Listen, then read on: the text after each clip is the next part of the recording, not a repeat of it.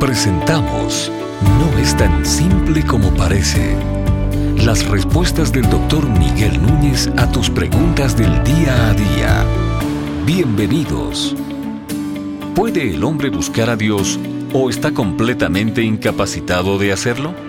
Bueno, es una pregunta que surge con cierta frecuencia y yo creo que para responder esa pregunta lo mejor que podemos hacer es irnos a la Biblia, al libro de Romanos, Romanos capítulo 3, a partir del versículo 10-11 se nos dice claramente la incapacidad que el hombre tiene para buscar a Dios, una incapacidad que él adquirió cuando pecó, de manera que no fue que Dios no le dio la capacidad de pecar, Ah, sino que el hombre la perdió. Pero antes de llegar ahí, déjame leerte un texto al cual llegué primero accidentalmente y ya que lo tengo enfrente, déjame leértelo.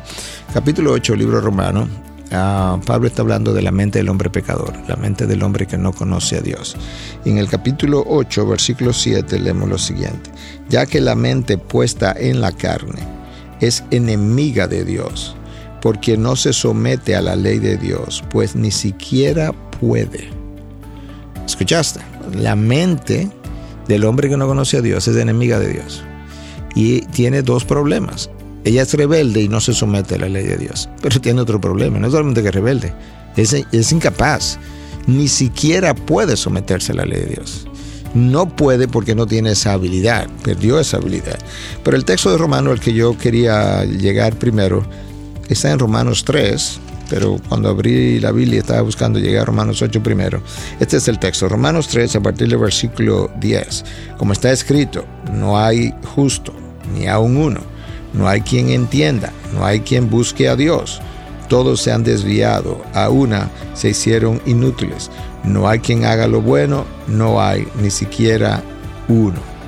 ¿Le, o escuchaste bien? No hay quien busque a Dios. Yo o creo eso o niego la palabra. Entonces definitivamente el hombre está incapacitado de buscar a Dios, porque él esclavizó, pasaron varias cosas.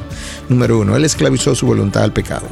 Eh, eh, segunda de Timoteo 2, 25 y 26 dice algo más o menos como esto, que tratemos con mansedumbre a los que se oponen, ah, por si acaso Dios le concede el arrepentimiento para que escapen del lazo del diablo que lo tiene cautivo para hacer su voluntad. ¿Escuchaste? El diablo los tiene cautivo para hacer su voluntad.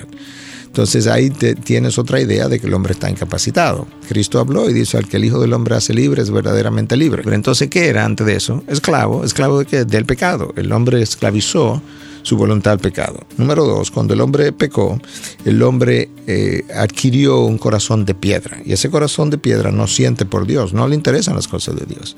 Y número tres, cuando el hombre pecó, el hombre cayó, él adquirió una mente entenebrecida. Esa mente entenebrecida, de acuerdo a 1 Corintios capítulo 1, no puede discernir las cosas de Dios porque se disciernen con el Espíritu y él no tiene ese Espíritu. Entonces eso nos da a nosotros una idea de otra incapacidad que el hombre tiene y es poder entender el Evangelio. El hombre que no conoce que Dios no le abre el entendimiento no entiende el Evangelio. Se lo predican, se lo escriben, él lo escucha, él lo lee, no lo entiende. Entonces tiene un corazón que no siente por Dios porque es de piedra, una voluntad esclavizada que lo lleva a hacer el pecado todo el tiempo y una mente oscurecida, corrompida, que lo lleva a no entender la verdad es de Dios. Por eso, él no sigue a Dios, no busca a Dios, no le interesa a Dios. Dios no brilla para él, Dios no es atractivo, Dios no es hermoso, es más, Dios no es necesario. No es tan simple como parece. Es una producción de Ministerios Integridad y Sabiduría. Para más información, visita nuestra página de internet integridadysabiduría.org. Gracias por tu gentil atención y será hasta la próxima.